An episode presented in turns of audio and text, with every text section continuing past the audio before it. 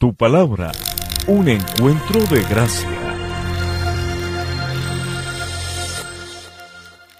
Familia, bienvenidos a este tiempo y este espacio donde vamos a compartir un poco más de la palabra y aprender juntos lo que Dios dice y Dios habla a nuestro corazón. Hace un par de semanas eh, estuvimos hablando acerca de bendiciones espirituales a través del libro de Efesios capítulo 1 y quiero compartir hoy la continuación de este estudio que realizamos y que nos trajo gran bendición a nuestro corazón al entender que, eh, entre otras de las bendiciones espirituales que Dios nos da, como encontramos en el versículo 3, hablamos de que estamos unidos a Cristo. A través del versículo 4, recuerden ustedes, hablamos de que Dios nos amó y que Dios nos eligió para ser santos e intachables también.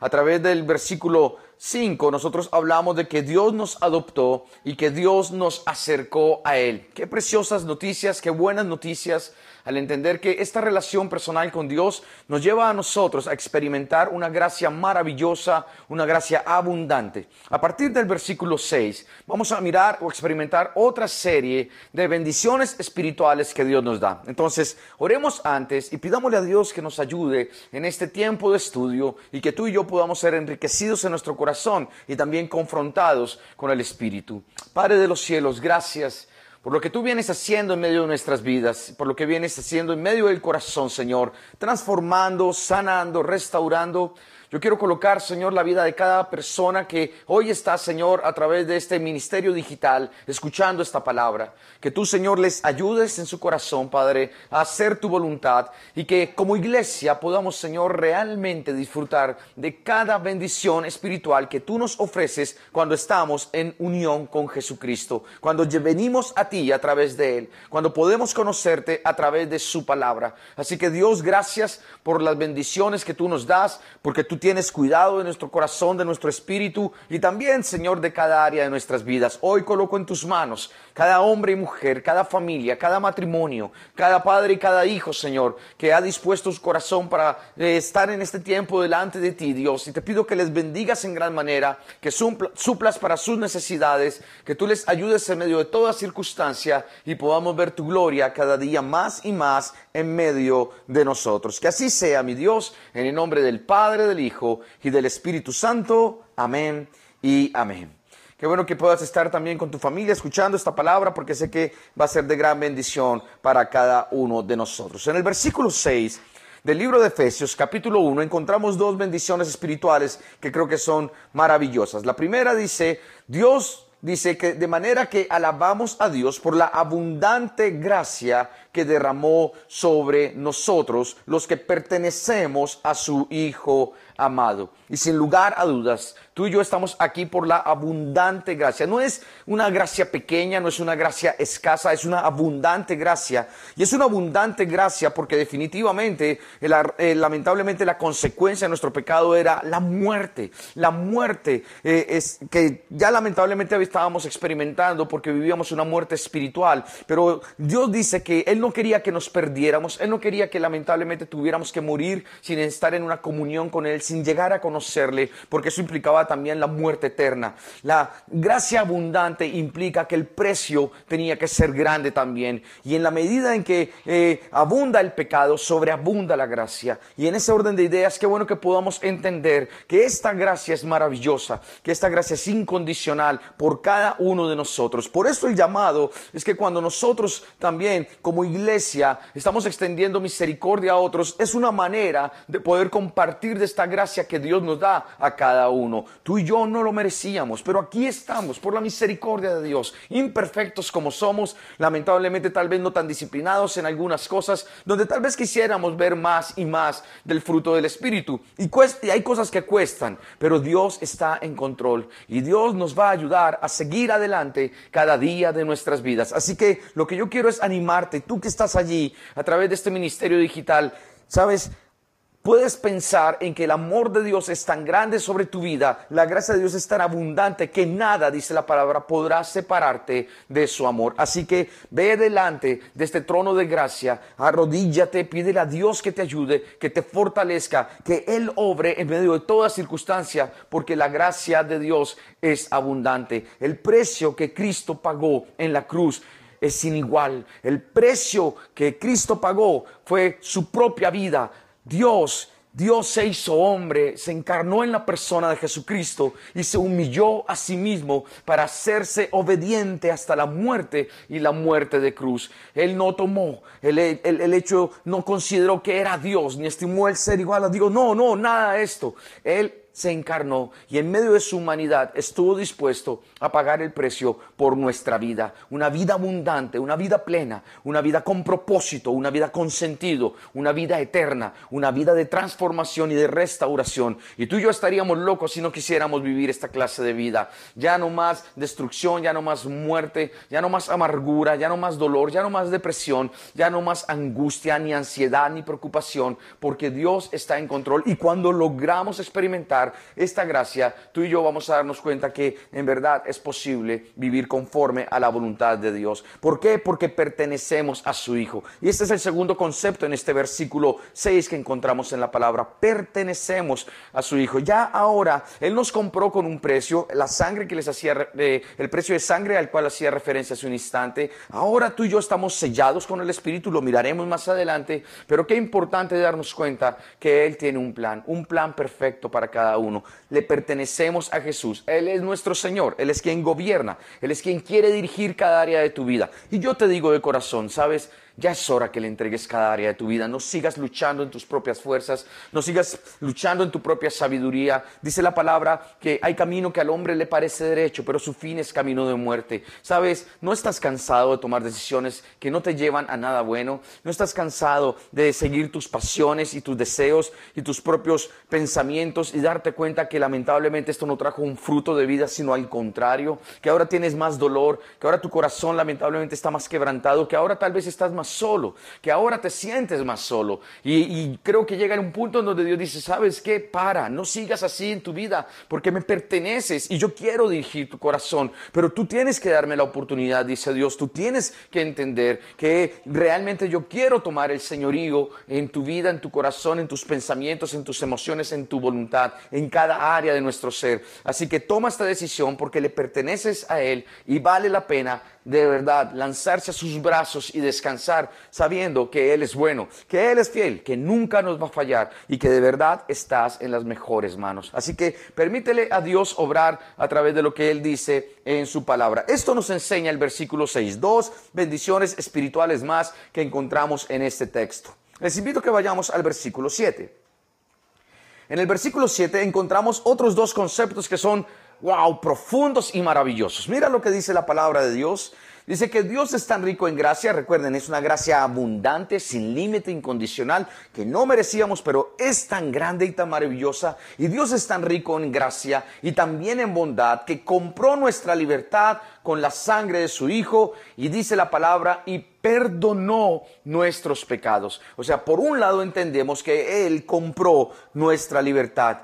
La mejor noticia es que ya no eres esclavo del temor. La mejor noticia es que ya no eres esclavo de la frustración, no eres esclavo de la amargura. Ya no tienes que ser esclavo ni del egoísmo, ni tienes que ser esclavo de todo aquello que antes te consumía. No tienes que ser esclavo de ningún tipo de adicción. No tienes que ser esclavo de la ira, de la envidia, de los celos, de la contienda, del conflicto. No tienes que ser enviado, eh, ya, perdón, esclavo de ese mal carácter que lamentablemente te ha caracterizado. No, ahora ahora tú puedes vivir una vida de libertad porque Él te dio esa libertad. Y qué bueno cuando empezamos a entender que el Espíritu de Dios trae libertad a nuestro corazón. Ya no estamos atados por la ley, ya no estamos atados por ese pensamiento de que tengo que portarme bien para ganarme el cielo. No te ganas el cielo por portarte bien porque el cielo no es un premio, el cielo es un regalo. Y este regalo Dios te lo da a ti porque te ama. Y obviamente como un padre que quiere bendecirnos, siempre lo tiene a disposición para todo aquel que quiere acercarse y que quiera recibirlo. Y cuando tú extiendes tu mano, estás haciendo en ese instante lo que estás simbolizando es un acto de fe al extender tu mano y decir yo quiero este regalo. Y el Dios dice simplemente ven y recíbelo y aquí está. Y cuando tú extiendes tu mano estás diciendo sí Señor, gracias por este regalo maravilloso para mi vida. Dios te dio libertad. Así que no tienes que vivir atado al pasado, ni esclavo de las, de las heridas del ayer. No tienes que vivir atado a ningún recuerdo de ninguna persona que te haya afectado, dañado, que haya abusado de ti, que haya herido tu corazón, que te haya defraudado o que te haya abandonado o que te haya hecho a un lado, que lamentablemente nunca suplió una expectativa que creó en tu vida. No, ya no más. Tienes que en este instante entender que esta libertad que Dios trae a tu vida te va a permitir disfrutar de un gozo y de una alegría incomparable, porque este es el fruto del Espíritu. Y, tiene que ver o está relacionado con este segundo concepto que dice que Él perdonó tus pecados. ¿Cuáles pecados? Todos, todos tus pecados, cualquiera que fuere. El pecado que tú hayas cometido en tu pasado, Dios lo ha perdonado. Y perdona también tus pecados de hoy. Y seguramente Podrás acercarte al trono de la gracia mañana cuando peques y Él te perdonará. Porque en la cruz del Calvario fueron llevados nuestros pecados. Y en ese nombre de Jesús, lo que te invita el Señor es que tú puedas considerar el sacrificio que hizo, tan grande que hizo Jesucristo por ti, para que no vuelvas a pecar. Pero, pero si pecas, como dice la palabra, tienes un abogado que te defiende, un abogado que te va a llevar allí delante de ese trono de gracia para que seas libre, para que seas perdonado, para que tú puedas realmente sentirte eh, delante de los ojos de Dios como su hijo, como su pueblo, como santo escogido por Él. Así que deja que Dios obre en tu vida y que este perdón que trae la palabra o lo que hace el Espíritu Santo, este perdón de la, de la, de, la cruz, este perdón del derramamiento de la sangre de Jesucristo hace dos mil años, te libere de toda culpa, de toda vergüenza, de todo lo que lamentablemente te afectó y, y aquello que hiciste mal y aquello que otros hicieron mal sobre ti. Dios te va a perdonar tus pecados y así como perdona los tuyos, también perdonará los de otras personas. Pero ya no más, no abras más puertas, no tienes que seguir atado a eso que te menciono, cosas tan fuertes, tan difíciles como una vida eh, inmoral desenfrenada, tratando de llenar vacíos que nunca vas a suplir con las personas. No tienes que vivir atado a la amargura por lo que te hicieron y porque lamentablemente quieres vengarte. Ya no más esto, porque esto no tiene ningún sentido ni te va a llevar a nada bueno en ningún instante. Suelta todo esto que es una carga en tu corazón. Ponle nombre a esto amargura, o si es una persona, Señor, yo te entrego esta persona. Si es algo que de una u otra manera está eh, invadiendo tu alma o ha invadido tu alma y tú sabes que te está secando, que te está eh, trayendo mucha destrucción porque te endureció completamente, ya suelta esto y dice, Señor, ayúdame. No sé cómo vas a hacer, pero estoy seguro que tú vas a transformar, que tú vas a renovar mi vida y mi corazón. Así que es bueno ya que puedas soltar porque Cristo te dio libertad, porque Cristo te perdonó tus pecados. Y cuando mires a otra persona, eso que te está diciendo Dios a ti es exactamente lo mismo que le está diciendo a esa persona que te hizo daño también. En otras palabras, tal vez tú pienses que hay otros que no merecen el perdón de Dios. Tú y yo tampoco lo merecíamos y aún así Él decidió perdonarnos. Así que el llamado es, Señor, perdona mis ofensas, así como yo perdono a quienes me ofenden. Ese es el llamado, esa es la decisión, eso es lo que Dios espera ver en nuestro corazón y podremos hacerlo, podremos hacerlo cuando entendamos el gran amor, la abundante gracia, la gracia tan maravillosa, esa rica y abundante gracia que Dios nos da para perdonar a otras personas. Porque no depende de ti, depende de la obra de Dios en nosotros. Así que yo voy a estar orando por ti, para que Dios te dé fe, para creer que es posible perdonar aún las cosas más difíciles. Porque el día que tú puedas perdonar, decidir perdonar, el día que tú puedas decir, Señor, yo perdono a esta persona, yo perdono esta situación, yo perdono ese pecado de esa persona sobre mi vida, ese día tú eres libre. Ese día tú rompes cadenas en tu corazón y ya sueltas. Y gracias a Dios eres libre de esa responsabilidad que traía el pecado en tu vida o el pecado de otros en tu vida, el dolor, la frustración, la ira, todas estas cosas. Ahora, la responsabilidad la pones en manos de otros. Pero lo que depende de ti, como dice la palabra en el libro de Romanos, ya lo que depende de ti fue hecho y ahora estás en paz. Estás en paz con todos, dice la palabra. Eso es lo que Dios espera de cada uno de nosotros. Así que qué importante que puedas reflexionar sobre esto porque Cristo ya te dio una libertad y perdonó tus pecados. Complementemos esto que estamos hablando del versículo 7 con este texto de Colosenses capítulo 1, versículos 13 y 14 que dice, pues Él nos rescató del reino de la oscuridad y nos trasladó al reino de su Hijo amado, dice la palabra de Dios, quien compró nuestra libertad y perdonó nuestros pecados. Qué hermoso esto, porque esta es la realidad, esto es lo que verdaderamente ocurre. Dice la palabra que Él nos rescata del reino de la oscuridad donde nos encontrábamos, nuestra vida estaba en oscuridad, estábamos perdidos, lamentablemente... Eh, habíamos tomado caminos que no iban a traer vida y por más que pensáramos que las cosas estaban bien, porque de pronto éramos exitosos, porque de pronto eh, conseguíamos lo que queríamos, porque tal vez, digamos, la fuerza de voluntad nos llevaba a superar nuestras limitaciones y nuestros obstáculos, pero en últimas habría algo que tú y yo no podríamos nunca conseguir por nuestro propio esfuerzo. Y era esto que venimos hablando, es realmente la relación con Dios, una vida espiritual genuina en el corazón, el poder experimentar el de los pecados, el poder experimentar la gracia del Señor, la paz de Dios, el poder experimentar que somos ahora su familia, que ahora realmente Él nos ama, que Él está con nosotros. Esto no lo podríamos experimentar ni con títulos universitarios, ni académicos, ni con logros empresariales, ni con todo el dinero del mundo. Estábamos en oscuridad y lo que literalmente dice la palabra de Dios es que Él nos trasladó al reino de su Hijo amado. Ahora tú y yo tenemos la facultad de disfrutar de este reino donde Jesucristo, Jesucristo es el Rey de Reyes y Señor de Señores donde a través de su obra podemos decir, Señor, gracias por esto, porque me sacaste de la muerte, de la muerte traída por la amargura, por el orgullo, por la ira, por la soberbia, por el dolor, por la frustración, por el abuso emocional o sexual del cual lamentablemente fui víctima. Me sacaste de esta muerte para traer vida a mi alma y lograr ahora realmente tener una comunión contigo, entendiendo que todas las cosas que vengan a mí provienen de ti y son bendición para mí corazón. Qué bendición tan hermosa y qué bueno que tú puedas decir, Señor, gracias. Ahí en este instante dile, gracias Dios, porque has sido bueno y me rescataste de la muerte, me, me has librado, rompiste las cadenas y perdonaste mis pecados. Ahora sí vamos al versículo 8, por favor. Dice la palabra, Dios desbordó su bondad. En el versículo 8, Dios desbordó su bondad sobre nosotros junto con toda la sabiduría y el entendimiento. Versículo 8, una bendición espiritual poderosísima. Porque dice la palabra que Él no solamente desbordó su bondad, su gracia, su amor, su generosidad, donde Él realmente provee para nuestras vidas todo lo que necesitamos a nivel espiritual, a nivel emocional y material también. Dice, también nos dio, también nos dio toda la sabiduría y el entendimiento a través de esta bondad que derrama en nosotros. Y qué maravilloso entender que Dios nos da sabiduría. Y la sabiduría, o el principio de la sabiduría es el temor a Dios. Y el temor a Dios es aborrecer lo malo. Y es entender que cuando caminamos en obediencia, como hablábamos también en la última sesión, que viene como fruto del amor por Dios, cuando tú amas a Dios, tú quieres obedecerle, y cuando tú obedeces a Dios, empiezas a caminar en la senda de la sabiduría, porque es allí, en la obediencia, donde encuentras la clave para ser una persona sabia.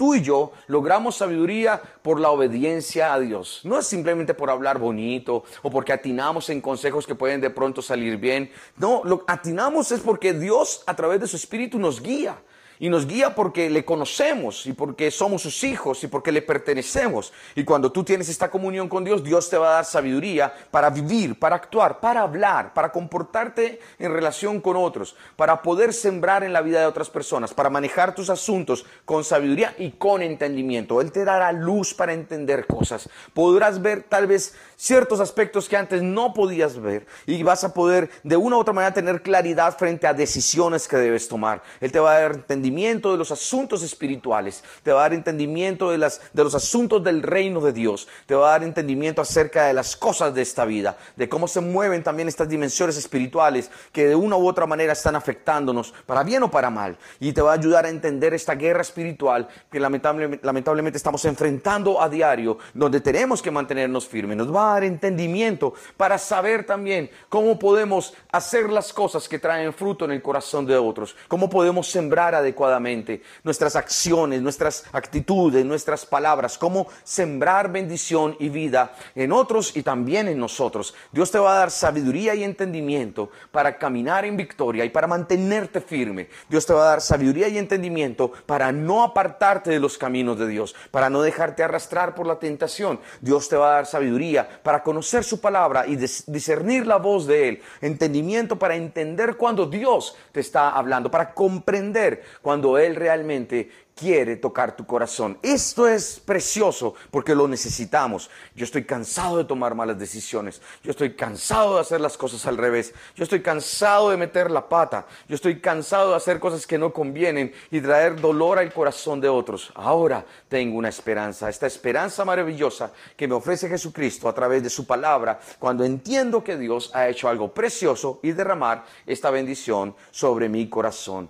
una abundante bondad, sabiduría y entendimiento a mi corazón. En el versículo 9 encontramos otra bendición espiritual, que es un pasaje lleno de bendiciones espirituales. En el versículo 9 dice la palabra, ahora Dios nos ha dado a conocer su misteriosa voluntad respecto a Cristo, la cual es llevar a cabo su propio buen plan. ¿Cuál es la bendición que encontramos? Que Dios nos dio a conocer su plan la obra de Él a través de Jesucristo. Lo que antes no entendíamos, lo que antes no aceptábamos, es más, tal vez hasta rechazamos en algún momento, lo que antes despreciamos porque preferíamos seguir en el pecado, en esta vida de oscuridad, supliendo nuestros placeres, supliendo nuestro propio orgullo, autosuficiencia, independencia de Dios, todas estas cosas. Pero Dios dice, sabes, yo ahora que te he revelado algo, el versículo 10 dice, y el plan es el siguiente, a su debido tiempo, Dios reunirá todas las cosas y las pondrá bajo la autoridad de Cristo, todas las cosas que están en el cielo y también las que están en la tierra. Hay un plan que va más allá o que ha iniciado con la salvación para cada uno de nosotros. Al establecer su reino en esta tierra por la obra de Jesucristo, inició también ahora un tiempo, un tiempo de gracia para la gente, pero también, como mencioné en algún momento, un tiempo de juicio que vendrá. Y lamentablemente tendremos que nosotros, cada uno, darnos cuenta que lo que sembremos, eso recogeremos también. Tenemos que guardar nuestro corazón para el Señor, caminar en santidad, vivir nuestra vida de fe, ser obedientes y diligentes respecto a lo que implica mantenernos firmes en el camino, porque es muy fácil salir de él. Tú sabes que es muy fácil. Es muy fácil tomar una decisión equivocada y lamentablemente... Eh, confundirte y, y, lamentablemente dejar que esto te influencie tanto que tu corazón se endurezca. Así que guarda tu corazón, guarda tu vida y no permitas que el enemigo te saque del camino. Entonces es importante esto Dice la palabra del Señor, Dios reunirá todo, todo lo que está en el cielo y también lo que está en la tierra. Jesucristo tiene la autoridad de todo. Confía en el Señor, Él hará. En medio de los tiempos más difíciles, Él estará contigo. Dios sabe todo lo que va a pasar.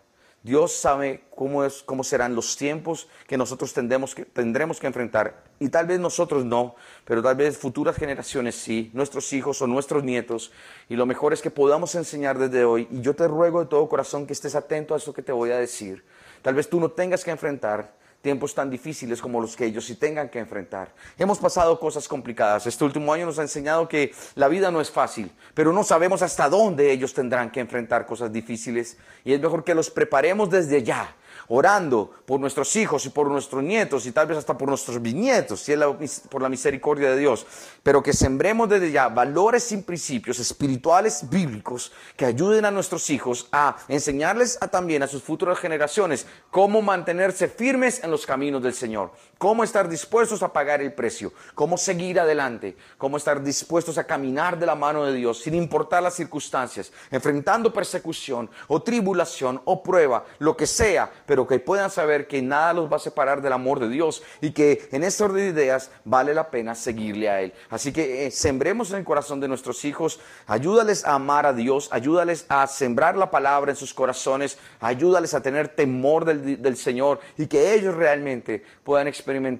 una perfecta o una real comunión con el Padre. Así que desde ya tenemos que estar atentos y sembrar en medio de sus vidas. Esto es muy, pero muy importante. En el versículo 11 dice la palabra que es más, dado que estamos unidos a Cristo, hemos recibido una herencia de parte de Dios. Esta es otra bendición espiritual que tenemos de parte de nuestro Dios. Recibimos una herencia porque Él nos eligió, dice la palabra, de antemano, ya lo hemos venido estudiando, antes de la fundación del mundo, Él nos amó, dice la escritura, y hace que todas las cosas, qué importante esto para nuestras vidas, y hace que todas las cosas resulten de acuerdo con su plan.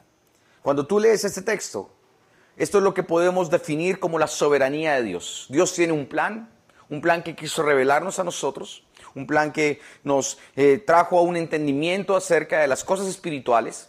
Ahora nos da discernimiento para entender ciertas cosas que ocurren y que vemos que pasan. Y hay una cosa que es cierta y es que todo lo que pase cuando estás en las manos de Dios nos ayuda para bien. Y nos ayuda para bien porque hace parte de un plan de Dios para cada uno. Hace parte de ese proceso que Dios ha permitido que el Espíritu pueda establecer en cada uno para llevarnos a experimentar su gracia, su santidad, su amor, también su justicia, su bondad y todas estas cosas que hemos venido mencionando. Dice la palabra que esta herencia que tenemos, que Dios nos dio ya a través de Jesucristo es maravillosa. Somos coherederos con Cristo de este reino en lo alto, este reino maravilloso Ahora podemos experimentar cada uno de los principios y bendiciones espirituales que Dios tiene para nosotros porque ya nos dio esta herencia, la herencia de libertad, de perdón, de salvación, la herencia de una vida abundante, la herencia de alabanza, de adoración, de poder darle a Él la gloria y la honra, sin importar lo que estemos viviendo ahora. Un día disfrutaremos de la eternidad con Dios. Y yo por favor quiero pedirte que seas consciente de esta gran verdad. Sabes, los años que pasemos en esta tierra no son nada comparados con la eternidad. No vale la pena que estés matándote en tu corazón afligido, deprimido, avergonzado por todo lo que lamentablemente has tenido que vivir, por tus errores, por tus pecados, cuando Dios te dice, ven que yo te hago libre para que disfrutes tu vida, esta vida ahora, esta vida plena que yo tengo para ti, porque si te perdono, porque si rompo cadenas, porque si te doy libertad, tú podrás bendecir, tú podrás amar, tú podrás seguir adelante. Y en últimas, esto es lo que Dios quiere, porque nos está preparando para disfrutar también de ese reino de los cielos, ese reino de lo alto, esa bendición del Padre. Somos herederos con el Señor y tenemos un llamado a nuestro corazón, un corazón que esté dispuesto a bendecir y un corazón que esté dispuesto a hacer la voluntad de nuestro Dios. Así que disfruta tu herencia. No es como el mundo la da. No estamos hablando de nada material. Estamos hablando de algo muy espiritual, una bendición espiritual sublime y maravillosa. Y confía en Dios que Él es soberano. Él sabe por qué permite las cosas. Y si estás pasando tiempos difíciles en tu vida, Dios te dice tranquilo, confía en mí, yo tengo un plan. Y si tú estás dispuesto a caminar conmigo, podría ser algo bueno en medio de tu corazón, aún en medio del dolor. Así que sigue confiando en que el Señor está en control de todas las cosas. En el versículo 13 encontramos dos cosas que ya hemos mencionado muy importantes y dice la Biblia, y ahora ustedes, los gentiles, o sea, refiriéndose a nosotros que no somos del pueblo judío, sino gentiles que desconocíamos de la palabra, de la escritura, de todo lo que Dios hizo a través de Abraham, eh, eh, cómo constituyó esta nación de Israel, ahora que nosotros somos gentiles y que ahora hemos oído la verdad, dice también que han oído la verdad, la buena noticia de que Dios los salva. Entonces, por favor, hemos estado mencionando constantemente este concepto. Dios nos salvó, nos salvó de la muerte, que venía como consecuencia del pecado. Nos justificó delante de Él. Quiere decir que nos libró de la culpa del pecado, porque la culpa traía condenación y la condenación o la condena por el pecado era la muerte. Nos libró, nos salvó de tener que experimentar esa muerte. ¿Y cómo lo hizo? A través de lo que hizo Jesucristo. Él sí la experimentó por nosotros, tomó nuestro lugar. El que tú y yo debíamos ocupar, Él lo tomó. Y Él dijo, no, Él no, lo hago yo, lo hago por Él, porque lo amo. Entonces me salvó, dice la palabra del Señor. Esto es lo que implica. Me salvó y me rescató. Además, cuando creyeron en Cristo, Dios los identificó, dice la palabra, como suyos al darles el Espíritu Santo, el cual había prometido tiempo atrás. Y esto es maravilloso porque ahora el Espíritu actúa en ti, vive en ti, obra en ti, porque el Espíritu te santifica, porque el Espíritu restaura, sana, libera, porque el Espíritu está haciendo algo precioso en cada uno de nosotros. Y ahí es donde tú puedes darte cuenta que el Señor no te dejó solo, no, Él envió al consolador, al ayudador, Él colocó esta, esta persona de la Trinidad para levantarte y llevarte adelante, para que pueda cumplirse la promesa sobre ti, esa promesa de esperanza, de salvación, para ayudarte a pelear la buena batalla, para ayudarte a, correr la carrera y que puedas llegar a la meta. Ninguno de nosotros, si estamos escuchando esta enseñanza, hemos llegado a la meta. Estamos en el camino, estamos en la carrera. Ojalá sea así. Y si de pronto te caíste o tropezaste o te saliste del camino, bueno, ven, ven nuevamente. Vuélvete al Señor, Tómate de su mano y Él te va a levantar para que sigas adelante. Así que qué importante que podamos entender que tenemos al Espíritu Santo de Dios y algún día tendremos la oportunidad de hablar muchas cosas acerca del Espíritu. Pero el día de hoy es muy importante que puedas saber que el Espíritu Santo de Dios está contigo, que Él está ministrándote cada día de tu vida y está fortaleciéndote en la fe para que te mantengas firme en la fe sin mirar atrás y sin dejarte distraer por las trampas y artimañas de Satanás en contra de tu vida. Así que por favor disfruta de esta relación también con tu con el Espíritu Santo de Dios.